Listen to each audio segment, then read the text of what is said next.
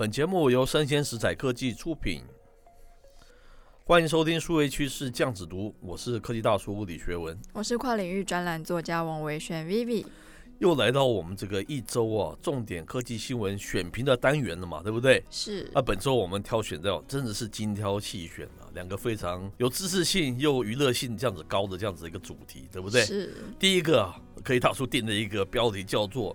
全球电动车 EV 相关概念股的投资大众为何会精神分裂啊？哈，真正的原因大公开哈，这是我们第一个题目。嗯，第二个题目更有趣，叫做当垄断电商市场的 Amazon 反而被垄断之后呢？非常有趣的这样子的两个主题，对呀、啊，对不对？是。那在节目正式开始之前呢，我们生鲜食材科技又推出了我们公司的第九个节目，哎，叫做什么？叫做杨家长辈经，未来的新创拼图。是是是。大家不要听到长辈经又觉得好像是在念经哦，其实不是啦，就我们的谆谆教诲啊。对，是谆谆教诲。哦，谆谆不好不好意思。那我们主持人是有台湾末日博士之称的杨家燕先生哦。是。他曾经是台经院六所的所长，郭董的特助哦，非常有名。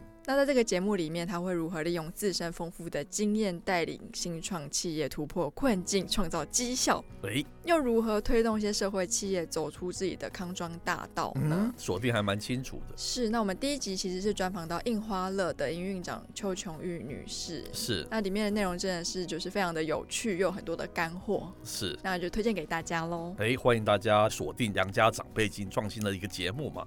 好，来赶快回到我们的正题哈。我们第一个，我们再 recap 一下了。我们下个标题叫做“全球 EV 电动车相关概念股的这些投资大众，为何他们会精神分裂啊？真正的原因大公开。我们收集到非常多的资料哈。我首先先问维轩哈，你知不知道什么叫做 Rivian？你有没有听过？Rivian 是之前 AMO 总的 Bezos 他投资的一个算是。电动货车的概念的汽车嘛，对不对？对对对对对，因为为什么要问你？你叫你叫 Vivian 嘛，这 Vivi 对不对？他是叫 Rivian 啊，这个名字啊是有点相关的感觉嘛，哈。那没有错，它是一个呃新创电动皮卡的制造商，叫做 Rivian 啊。哈、嗯，我选的这则新闻是来自于经济日报啦，它标题也蛮耸动的。他说，电动车 Rivian 没营收却能有千亿美元的市值。鸿海不能吗？哦，他提出这样子一个观点呢、啊，是是是，是不是蛮吸睛的一个题目、啊？真的，因为 Rivian 我记得它股价大暴涨的时候，它好像才卖出了一百五十六台车吧？哎，对对对，为什么？为什么？好，我们看看这个经济日报它是怎么样说的了哈。嗯，他说该怎么形容电动车有多夯呢？他说除了家喻户晓，当然是特斯拉，我们大家都知道嘛。对，另外一家在国内还相当陌生的新创电动皮卡制造商 Rivian。股票才上市不到五天，就涨翻一倍了哦，非常可怕哈。是周二的市值哦，甚至于达到了一千五百三十亿美元。重点是它已经超越全球最大汽车制造商福斯，同时啊，它还勇夺了另外一个蛮讽刺的头衔，叫做美国市场最大的零营收上市公司。零营收 就是幽灵公司的感觉，是不是？哎，对对对。真的很夸张啊！他说几乎没有营收，更不要说是获利了，却有这等的身价了。然后同时他说啊，说巧不巧，上一个零营收的市值王叫做 Lucid，也是新创电动车的制造商哦。周二狂涨了百分之二十四，市值也来到了九百一十亿美元呢，超越了这个福特汽车了 Ford 哈。他说新创电动车股能有这等的身价。在于未来的电动车市场的大饼被画得非常大。根据国际能源总署 IEA 的预测嘛，到二零三零年，全球每年的电动车销售量将达到两千五百万辆。是，以每辆电动车可以降到二点七万哈，大概台币七十五万元这样子来计算，相当一年可以产出六千七百五十亿美元的市场。接着他说哦，况且啊，有这个 Tesla 一兆七百七十八亿美元的市值先例作为一个标杆嘛，哈、嗯，所以投资人急于追捧 Rivian 或 Lucid，骨子里想的是下一个 Tesla，因此 Rivian 跟 Lucid 先后荣膺无营收市值王了，是让人眼界大开，但也不至于跌破眼镜。那我现在先停一下，先问一下呢，我们的这个 Vivi，你会不会投资呢？如果你是在美国，你会不会投资呢？你说投资 Amazon 或 Lucy？呃，不是投资 Rivian 或者是 Lucy，是还零营收哦，你会不会投资？我觉得如果是现在已经涨翻天了，这大家看起来都很眼红。就你要不要投资嘛？很简单。如果是 Rivian 的话，我会投资吧，因为毕竟是 Bezos，他在全球的数位汇流玩的这么好，是一个很很厉害的 player。有意思。那 Lucy 的话，我不知道是谁主导的。可是要是我，我会觉得蛮精神分裂的。是，明明营收这么，拜托，没有零营收。对啊，我讲精神分裂是这样子啊。是，明明看它是零营收，你以车子来讲，一个还没有卖什么车。你怎么会这么相信他嘛？可是他的市值又涨到这样子，嗯，你会不会蛮精神分裂的？嗯，要跟还是不跟呢？我们这一集就来做个分析。虽然我们不是股票分析节目，我把这个市场还有整个这种数位，还有这种电动车，我把它理清楚，给大家有一个概念嘛，对不对？好，接着他说，如今的 Rivian 的市值，你你知道是多少吗？它是红海将近三倍之多哎，拜托，它才三倍之多，这么多，非常可怕，对不对？当然了，他说红海跟合作伙伴裕隆汽车去年和今年曾经涨了一波哈，嗯，多少它也反映了这个当红的电动车题材了，是，好，但是新创电动车制造商竟能狂飙至此。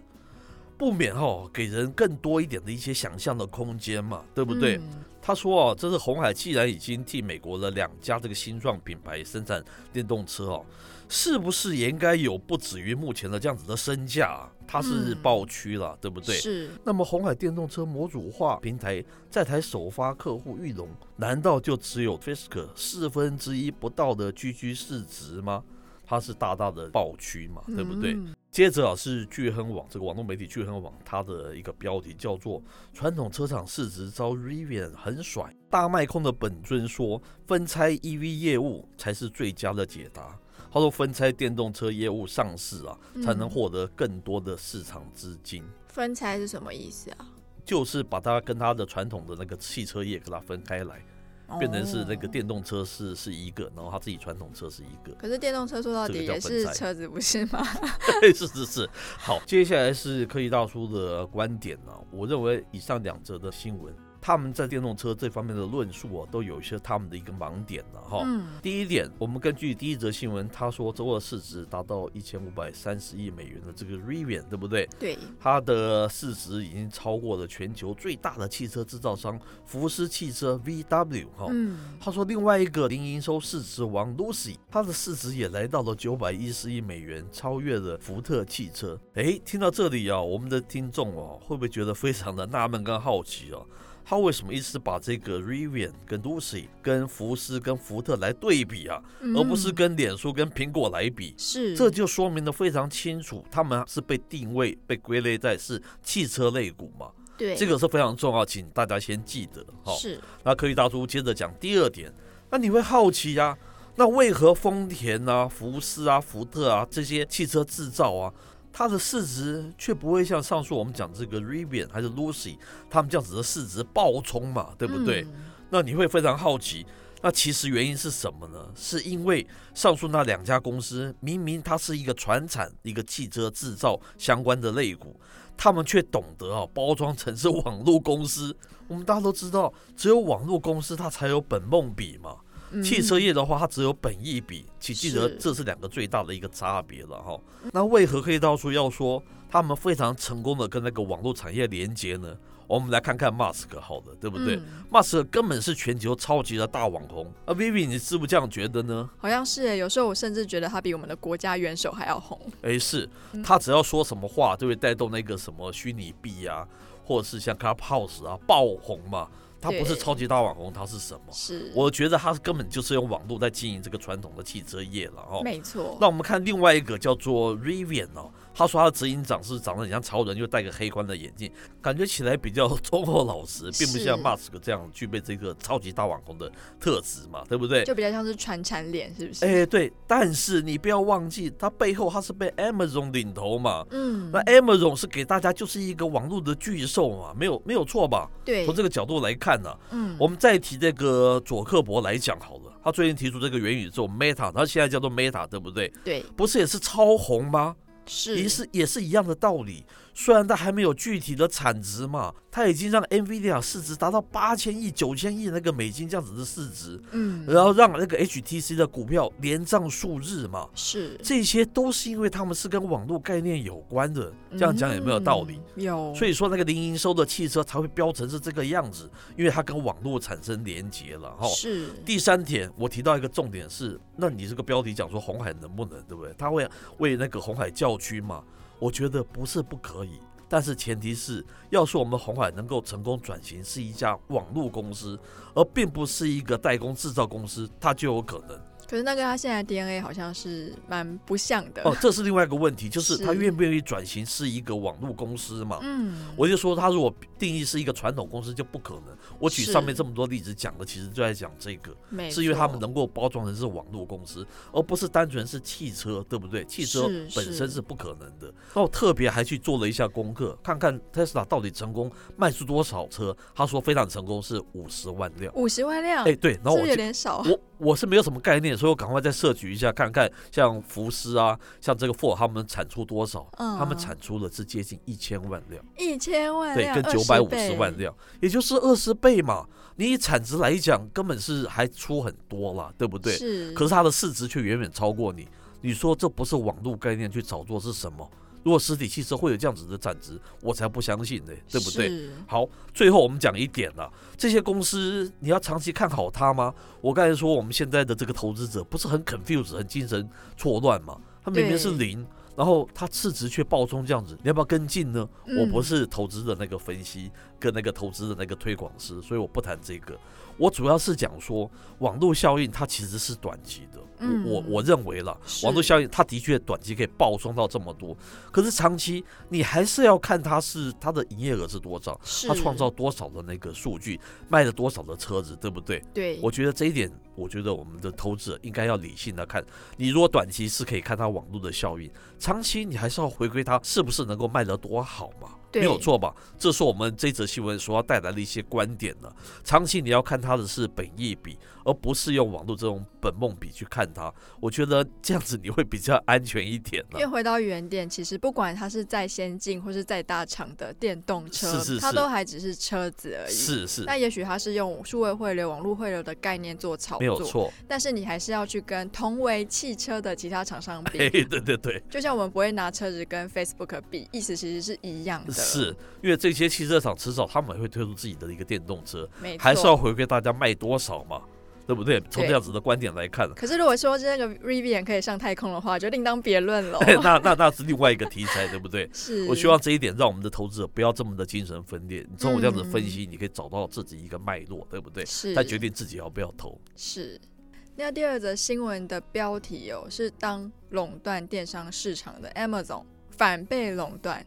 哎，坏人也会被欺负的意思。没错，那其实大家众所皆知，就是美国四大科技巨头最近在全世界各地都有这个反垄断官司。是。那他今天反而被垄断，到底发生什么事情呢？对。那这个反垄断其实背后有非常多特殊的意义。对。那这边的内容，我们是独家加会给我们有订阅周末版数位趋势这样子读的听众了。哎，这也比较公平。是是是，如果大家有兴趣的话呢，可以从下面的单集简介可以找到我们的订阅链接。是，那今天节目播到这边告一段落，我是科技大叔李学文，我是王伟轩 Vivi，我们下回见喽，拜拜。